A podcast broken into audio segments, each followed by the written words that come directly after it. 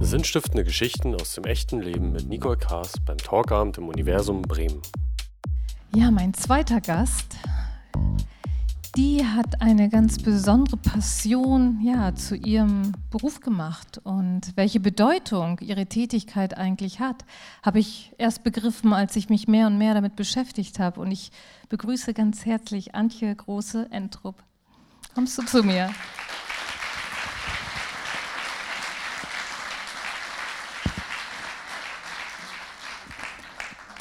Hallo Antje, du bist ein bisschen heiser, hast du gesagt. Ne? Wie geht's dir inzwischen? Ähm, ich hoffe, man kann mich verstehen. Meine Stimme hat mich ein wenig verlassen. Ich war nicht feiern, es wäre schön gewesen. Also sie ist einfach heute Morgen nicht mehr da gewesen. Ich gebe mein Bestes. Genau, ansonsten gib mir Zeichen, ich versuche zu übersetzen. Okay, danke. Du hast, äh, habe ich ja eben schon angekündigt, äh, einen Beruf gewählt, will ich mal sagen, sehr bewusst. Äh, was allgemein als Tatortreinigerin gilt. Du warst auch die erste in Deutschland, die diesen Beruf ja sich erarbeitet hat, will ich mal sagen, weil man ja eigentlich gar nicht wusste, wie das geht. Und ähm, in was für Fällen ruft man die Tatortreinigerin? Also das Spektrum der Tatortreinigung ist mittlerweile sehr weit. Ähm, es geht los bei wirklichen Tatorten, die aber relativ gering sind. Dann geht es weiter bei Leichenfundorten, wir haben ja keinen Drei-Generations-Haushalt mehr. Es kommt natürlich immer öfter vor, dass Menschen versterben, die nicht sofort aufgefunden werden. Dann gibt es aber auch Unfallreinigungen in Betrieben. Ähm, wir haben Bahngleisreinigungen ähm, nach Selbstmord. Also es gibt ganz, ganz viele Fälle, ähm, die mittlerweile so eine Tatortreinigung ausmacht. Wie bist du überhaupt auf die Idee gekommen? Ach, das war eigentlich äh, 1989 ging schon los. Da habe ich äh, als Berliner äh, jemand gesucht, der sowas macht. Und da gab es noch nicht das Internet, so wie es halt heute präsent ist. Und man hat in den gelben Seiten nachgeschaut, hat geguckt, äh, wer macht sowas eigentlich. Ich habe jemanden gesucht und wusste nicht, unter welchem Begriff ich schauen sollte. Ich habe dann Reinigungsfirmen kontaktiert keiner konnte mir weiterhelfen, die Polizei nicht, die Ordnungsämter nicht. Also ich war dann dementsprechend. Nicht unglaublich, ne? Da denkt man doch, irgendjemand macht das schon. Ne? Ich bin damals davon ausgegangen, dass die Polizei dafür zuständig ist. Und ähm, ja, ich wurde eines Besseren belehrt.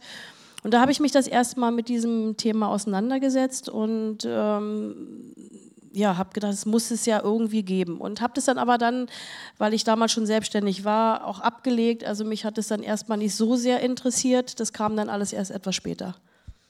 Und als es dann später kam, wie hast du dir denn, denn diese Materie erarbeitet? Ich meine, du hattest ja scheinbar niemanden, wo du dich hast ausbilden lassen können oder ähnliches.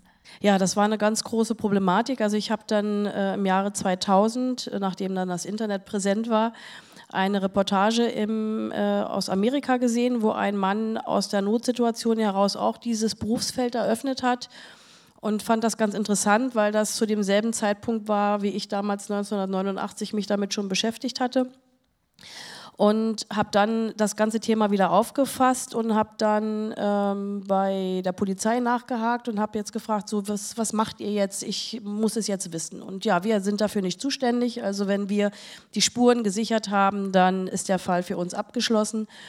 Und ähm, ich bin schon immer jemand gewesen, der auf Fragen eine Antwort haben muss. Und wenn ich wenn ich dann nicht äh, ausreichend eine Antwort habe, dann ähm, dann kämpfe ich so lange und suche so lange, bis ich für mich eine vernünftige Lösung gefunden habe.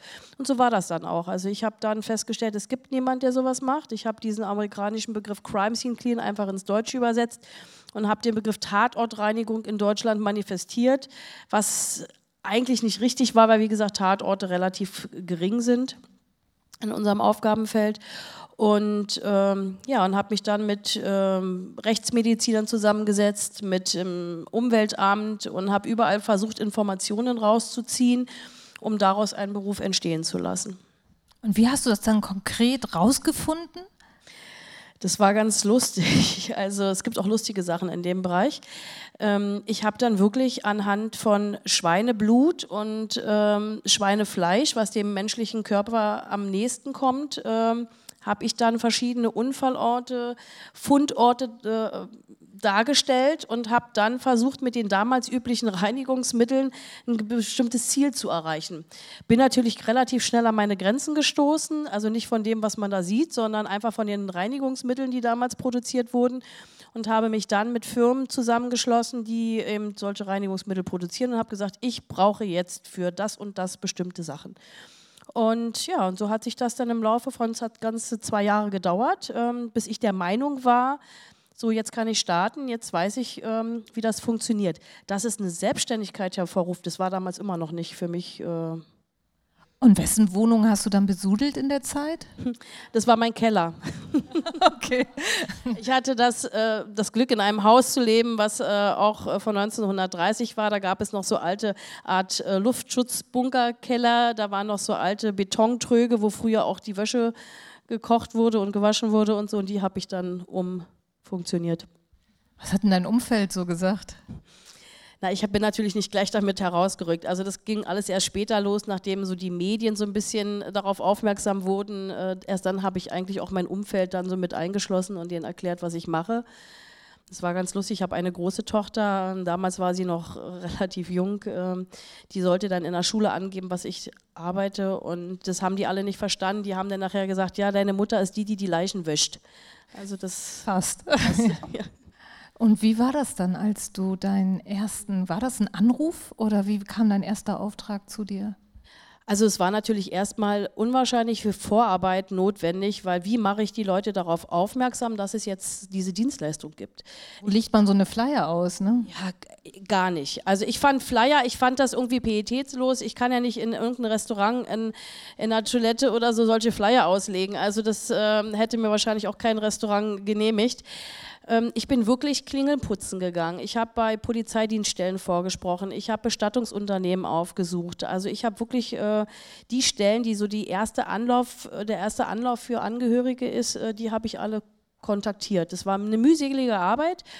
Eine sehr schwierige auch, weil man darf nicht vergessen, ähm, ich bin dann in eine Männerdomäne eingedrungen, ich als Frau ähm, und wurde natürlich sehr oft sehr belächelt. Putzen ist eine Männerdomäne, im, im Fachkreisen wahrscheinlich. Nein, nicht das Putz, Putzen, sondern die, ich war ja bei Behörden, ich war ja bei der Polizei, das ist ja diese Männerdomäne und ich komme als Frau an und will denen jetzt erzählen, dass ich einen Leichenfund wegmache oder dass ich äh, Blut aufwische. Ähm, das hat mir natürlich gar keiner abgenommen im, in, in der ersten Zeit. Und dann kam der erste Anruf und ähm, von einem Bestattungsunternehmen und ja, dann. Ja, und ja, ich meine, warst du nicht irre nervös? Nein. Also ich war, ich war habe mich ja zwei Jahre darauf vorbereitet ähm, und wusste schon, was ich da sehen werde. Also es gibt ja auch das Internet. Man kann ja auch recherchieren. Ne? Wie Gott. kann was aussehen? Ich habe äh, also das große das Glück versucht schon mal vorher irgendwie zu sehen, was genau. da erwarten wird.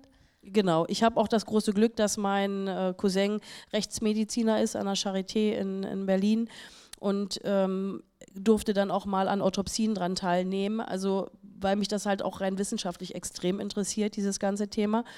Und äh, von daher wusste ich schon, auf was ich mich da so einlasse. Und was war das dann für ein erster Fall? Das war ein Mann, der sich im Ehestreit äh, suizidiert hat mit einer Schusswaffe. Und ähm, die Frau war mit ein bisschen noch involviert, die ist dann noch kurz davor aus dem Raum äh, rausgerannt. Und ähm, ja, also das war so der erste Fall. Das war auch eine, eine großkalibrige Waffe, also das war schon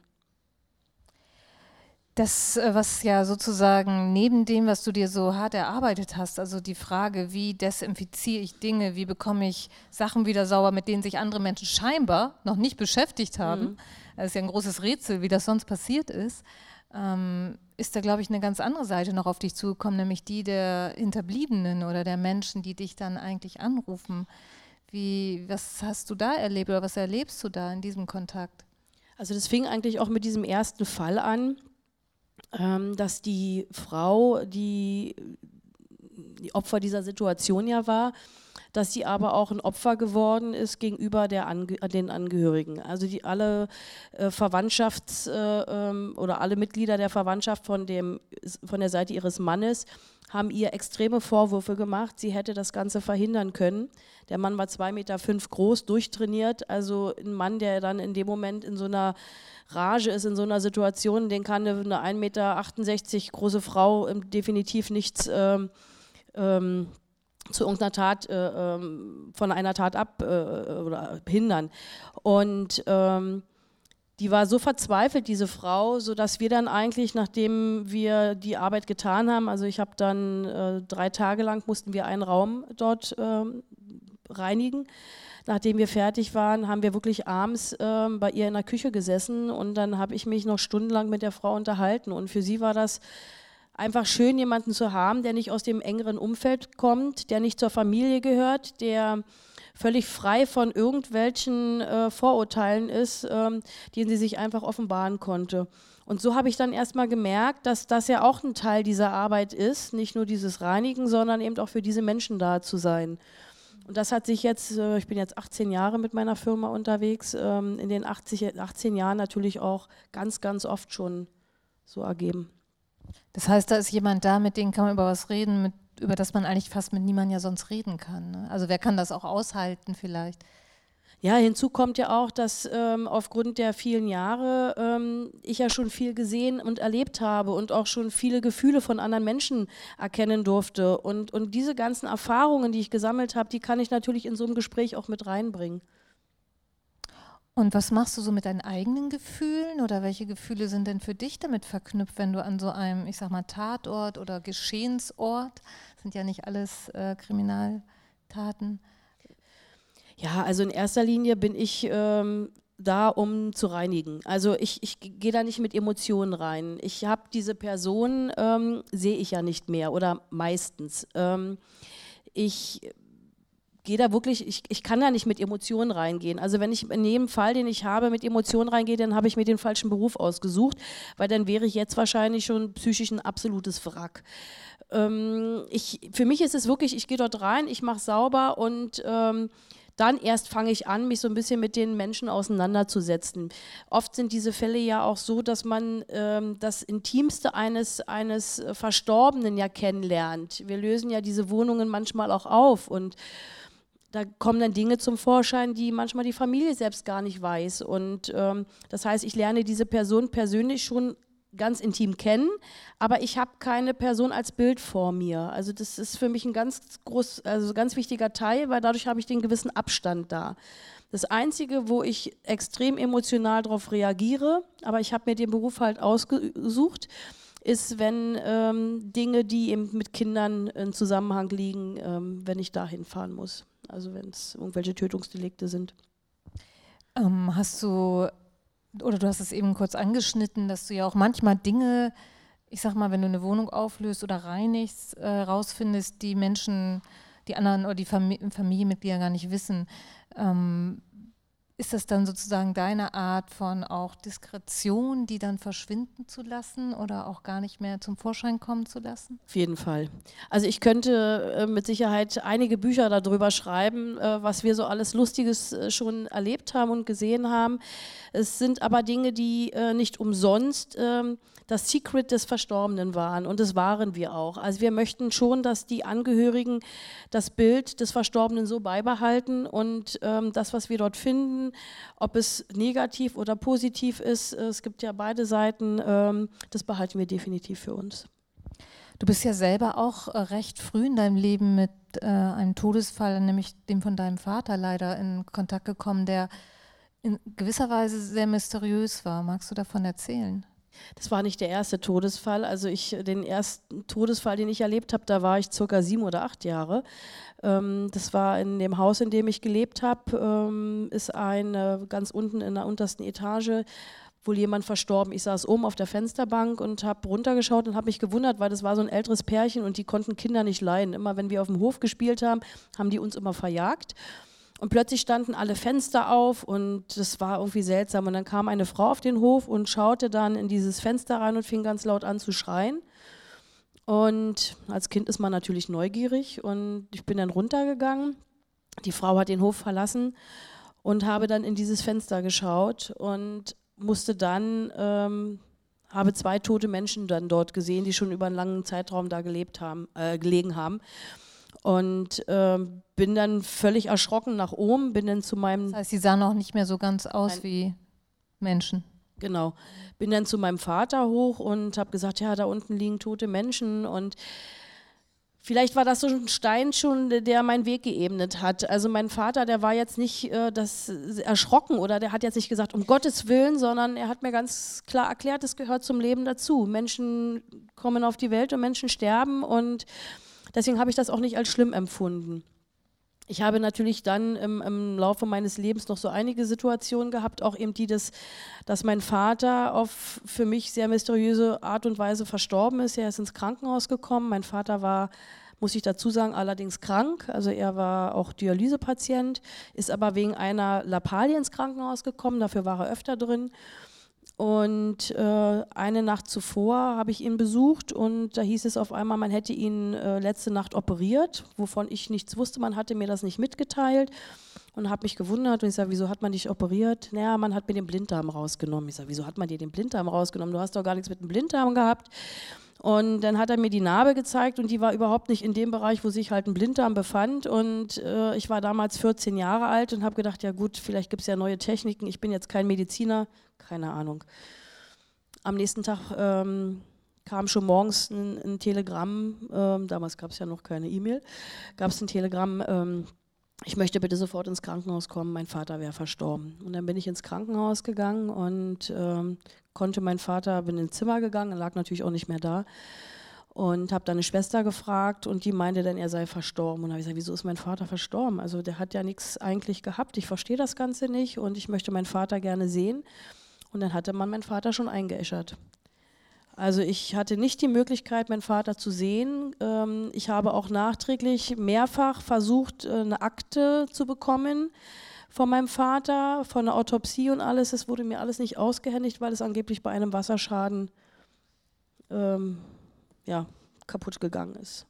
Und ähm, das ist für mich natürlich eine ganz, ganz schlimme Geschichte, weil ich konnte A nicht Abschied nehmen äh, und ich weiß, dass da Dinge gelaufen sind, die nicht so korrekt waren. Ähm, ich werde an der Situation nichts mehr ändern können, es ist halt so, aber ich kann da halt keinen Haken dran machen. Und das finde ich immer so ganz schlimm. Und das versuche ich eben den Leuten so ein bisschen, ähm, mit, mit denen ich zu tun habe, ähm, dieses Gefühl abzunehmen. Ich habe ja oft, oft Suizide und dann sitzen die Lebensgefährten da und machen sich Gedanken. Und ähm, ich versuche denen genau diese Last dann halt abzunehmen und zu sagen, es ist schlimm, es ist ganz klar, aber es gibt auch noch eine andere Seite, einen anderen Weg und den müssen sie jetzt gehen. Das ist ganz wichtig, weil sonst bleibt man auf der Strecke. Was hast du denn selber für ein Bild vom Tod, also wo du so viel dich ja mit etwas beschäftigst, wo ich würde mal sagen, die meisten Menschen in der Gesellschaft versuchen, da möglichst weit von weg zu bleiben und halt nicht so zu tun, als würde es zum Leben dazugehören. Also bei dieser Frage stelle ich immer ganz gerne eine Frage ins Publikum. Wer hat von Ihnen eigentlich den Nachlass schon geregelt? Wer hat ein Testament? Erschreckend wenig, ne? Och, halbe halbe, würde ich sagen. Ja, noch nicht mal. Das Problem ist, dass die meisten Menschen äh, ein Testament immer mit dem Alter verbinden. Und ich kann Ihnen sagen, gehen Sie so schnell wie möglich zu einem äh, Nachlassgericht äh, und klären die Sachen. Man weiß nie, was am nächsten Tag passiert. Und ich habe aus eigener Erfahrung im Privaten als auch in den Fällen, wo ich vor Ort bin, erlebe ich das ganz oft, dass es äh, danach ganz, ganz, ganz diverse Streitigkeiten gibt. Es muss ja gar nicht um Wertgegenstände, um Vermögen gehen. Es geht rein um, um emotionale äh, Dinge. Äh, und wenn es ein Buch ist, ja, was, was, wo man weiß, das hätte man gerne gehabt und der Verstorbene hätte einem das gerne gegeben und plötzlich ist jemand anders da und sagt, nee, das kommt jetzt alles in den Müll. Also selbst solche Sachen, es sollte einfach alles geregelt sein. Und ich habe natürlich im Laufe der Jahre, was ich so erlebt habe, äh, relativ früh erkannt, dass es sehr, sehr wichtig ist und habe ein Testament aufgesetzt, damit dann nachher, wenn mir was passiert äh, und hoffentlich nicht so schnell, dass ähm, auch wirklich alles geregelt ist und meine Familie da nicht in Streit gerät. Du kümmerst dich ja nicht nur, ich sag mal im übertragenen Sinne, um die Menschen, die dich sozusagen oft rufen oder dich beauftragen, sondern auch um Menschen, die du im Rahmen von ja, äh, Räumungen in äh, Wohnungen, wo Menschen mit dem Messi-Syndrom gewohnt haben, auch hinterher noch betreust. Äh, das ist so eine Art soziales Engagement von dir? Ist das ganz losgelöst von deinen Aufträgen, ja, oder? Ja, das ist auch ein, ein Leistungsbereich, den wir anbieten. Äh, Animal Hoarding, das heißt Tierhortung. Viele Menschen leiden unter dieser Krankheit, als auch Messi-Syndrom. Es gibt ganz viele verschiedene Arten von Messis. Also Messi muss nicht immer heißen, wir haben hier Berge von Müll und es ist alles dreckig. Das muss es gar nicht sein.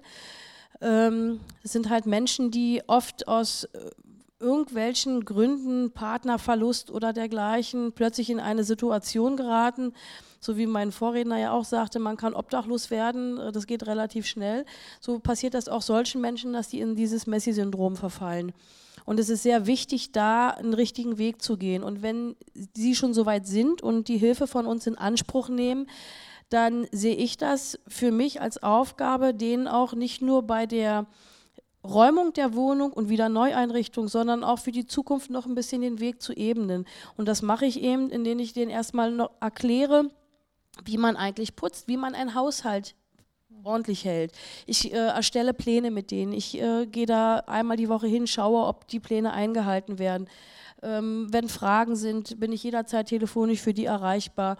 Also das mache ich so ein Jahr lang, ähm, bis dann so eine gewisse Struktur dann drin ist.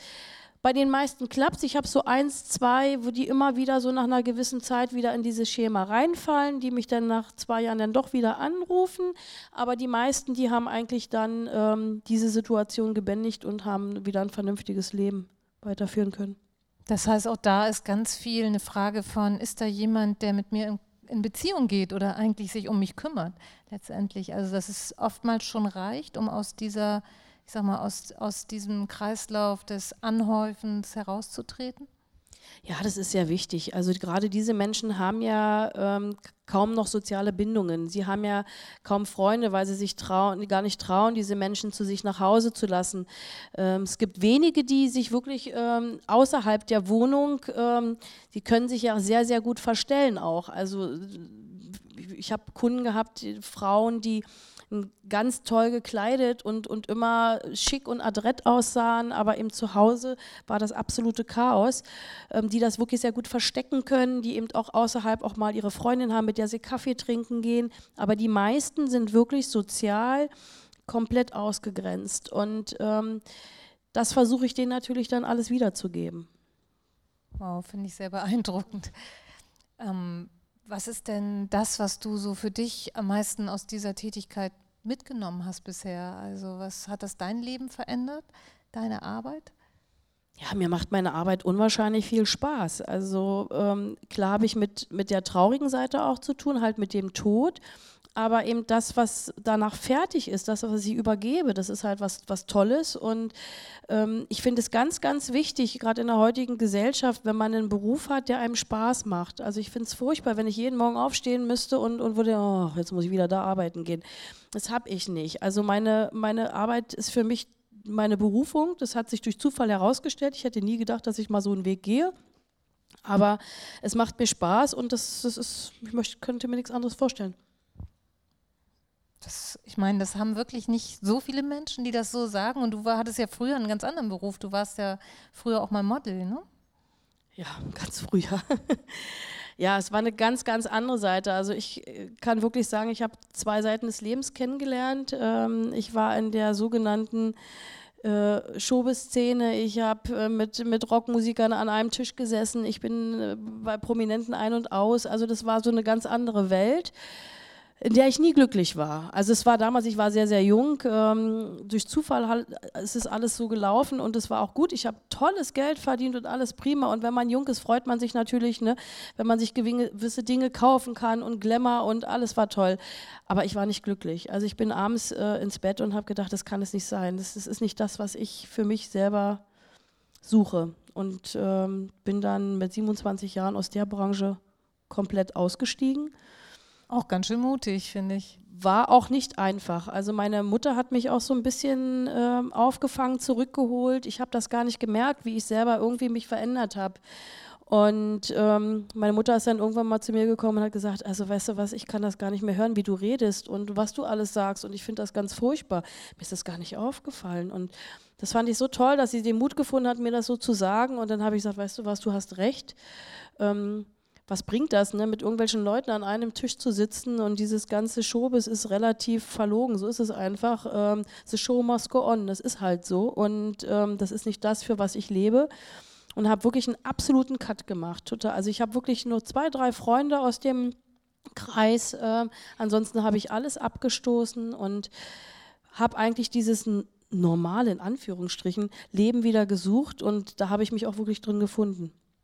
Ich finde das extrem beeindruckend und ja, freue mich super, dass du hier bist. Danke, danke. Die erzählst. Danke.